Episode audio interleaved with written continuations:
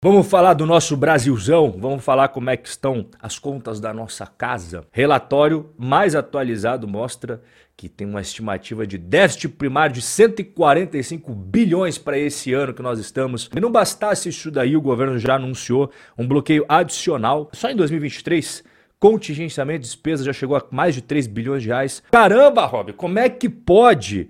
A gente está falando faz um tempão aí o tanto de imposto que os caras cobram da gente, vão cobrar mais ainda. E mesmo assim não é suficiente o que está acontecendo com o nosso país. Bom, é isso que a gente vai trocar uma ideia. E a primeira coisa que a gente tem que entender é o que, que é esse tal do déficit que seria o cenário ideal? O governo arrecada isso daqui, o governo gasta isso daqui, olha que equilibradinho, bonitinho que fica. Mas nós estamos falando do Brasil. E o Brasil não funciona assim. O Brasil, ele arrecada isso daqui. E não é pouco, tá? É muita grana, só que ele consegue gastar muito mais. E aqui vem o primeiro pulo do gato. Não estão inclusos aqui as despesas com a dívida pública. Pera aí, Rob, então você está querendo me dizer que esse valor que já é bizarro de déficit, de cento, mais de 145 bilhões de reais, nem contempla os juros da dívida, que também não é pouca no Brasil, os dados mais recentes mostram que a dívida já ultrapassou 6 trilhões de reais. Exatamente isso que eu estou falando. São as despesas sem contemplar os gastos que tem que pagar juros daquela dívida. 6 trilhões não é de graça, não.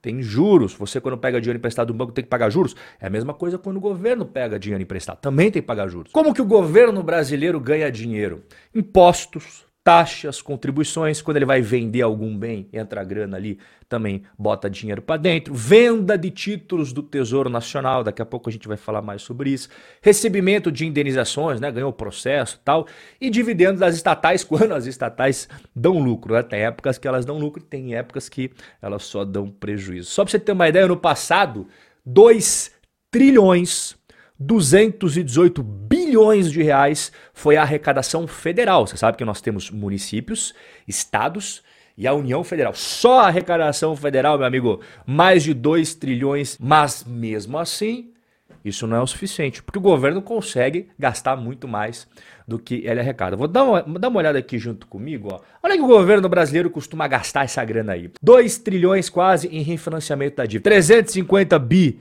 de juros da dívida, 235 bi em amortização da dívida. Tá explicado, esse é o problema do Brasil. É a dívida pública. Vamos dar calote nessa palhaçada aí, e aí sim o Brasil vai prosperar. Calma, que eu vou explicar para você o porquê que essa dívida existe, né? Outros gastos muito relevantes também. Nós temos aqui a previdência, nós temos os gastos com os salários dos funcionários públicos, os benefícios e tal. E aqui a gente tem, por exemplo, as coisinhas estilo Brasil, as jabuticabas, né?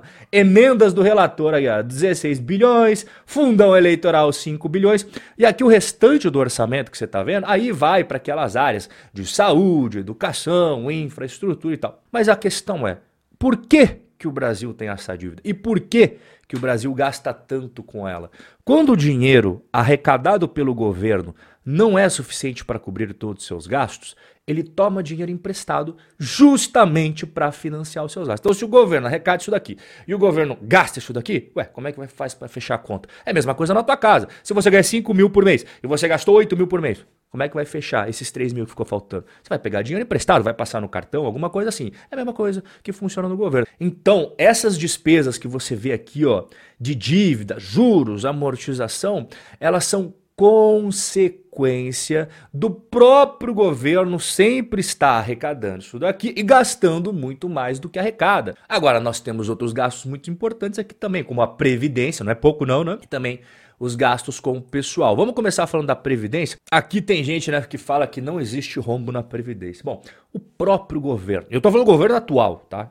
Ele mesmo admite que tem rombo e que inclusive ele vai dobrar até 2060. Para esse ano 2023, está projetando um rombo só na Previdência de 277 bilhões de reais. A pirâmide brasileira era assim: um monte de jovem no mercado de trabalho bancando quem já estava aposentado, que eram pouquinhos. A galera não conseguia viver muito tempo, então quando o cara se aposentava, logo em seguida batia as botas. Desse jeito, o sistema previdenciário brasileiro funcionava bem. Só que o que acabou acontecendo?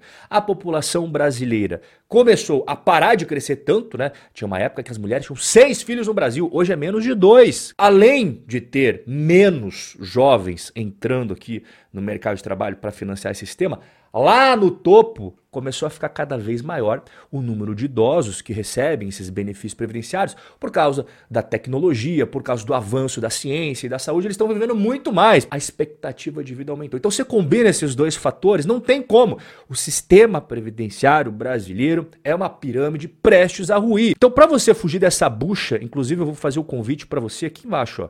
Primeiro link na descrição, dia 8 a 14 de agosto, eu e você vamos trocar uma ideia aqui mesmo sobre fontes de renda passiva, justamente para você fugir dessa bucha aqui. Isso daqui não vai terminar bem, cara. Agora vem um ponto muito interessante da gente conversar. E logo de cara, o que, que tem que ficar esclarecido aqui, né? Não dá para a gente fugir da realidade que se você pegar uma mesma função, um mesmo trabalho, o trabalhador da iniciativa privada vai ganhar isso daqui. Só que, se ele for exercer essa mesma função no serviço público federal, ele vai ganhar muito, mas muito mais. A gente está falando da mesma função. E não bastasse isso, a gente tem também a questão de que varredor de rua não é funcionário público, é funcionário público. O quanto que ele ganha? Tá vendo as moedinhas aqui? Ó? Cada moedinha vale mil reais, tá? Tá vendo a moedinha? Isso daqui que eu vou. Quantos varredores de rua nós temos? Não? Muitos. Professores de primeira a quarta série, quanto que ganha? Tá vendo? São funcionários públicos também. Três moedinhas, quase uma. Um, três moedinhas e um quebradinho. Agora, a gente vai para auditores fiscais, procuradores de justiça. Quantas moedinhas eles ganham? Bom, se você quiser contar, depois você dá uma pausa e conta aí. A realidade é que 70% dos servidores públicos brasileiros ganham até 5 mil reais. Eles não recebem aqueles super salários. E aqui vem mais um pulo do gato, né? Pra gente entender essa situação. Porque se você for ganhar o teto, que é 41.600 reais por mês, maravilha, você já vai estar tá muito bem no Brasilzão. Só que nós temos uma classe super privilegiada que ganha mais do que o teto. Como assim? Ó, vou te explicar agora. 25 mil servidores no Brasil recebem os chamados super salários, ou seja, eles ganham acima do teto. Tem o teto, eles ganham bem acima do teto. Caramba, mas como é que eles fazem para receber acima do teto? É muito simples. No Brasil, tudo tem um jeitinho. Esses servidores aí, eles acabam dando uma driblada na Constituição e turbinando salários com auxílio creche, auxílio aluguel, auxílio paletó, auxílio peru, que é o pagamento de abono de Natal, sem contar férias de 60 dias e verbas indenizatórias. Então acaba acontecendo o que na prática? Essas aberrações aqui. Em três meses, 21 desembargadores de Goiás receberam um salário de 9 milhões e 400 mil reais. Lá em Minas Gerais, 10 vezes o teto é pago aos desembargadores. Lá em Pernambuco, uma juíza recebeu 1 milhão e 300 mil reais de salário. Em Rondônia, vários juízes receberam mais de 1 milhão de reais de salário. Toda vez que você vê esse tipo de notícia, qual que é a primeira coisa que eles já falam para você?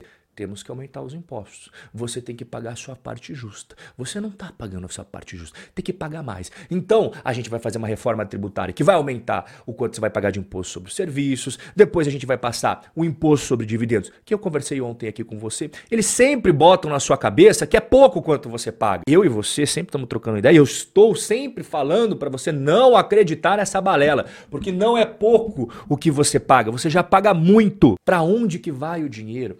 E o bate-papo de hoje foi justamente para mostrar para você o que, que acontece por trás das cortinas no nosso Brasilzão. Mas eu já falei demais aqui, agora eu vou deixar você escrever aqui embaixo nos comentários o que, que você pensa disso tudo que a gente trocou uma ideia aqui hoje. Um forte abraço e a gente vai se ver no nosso próximo encontro.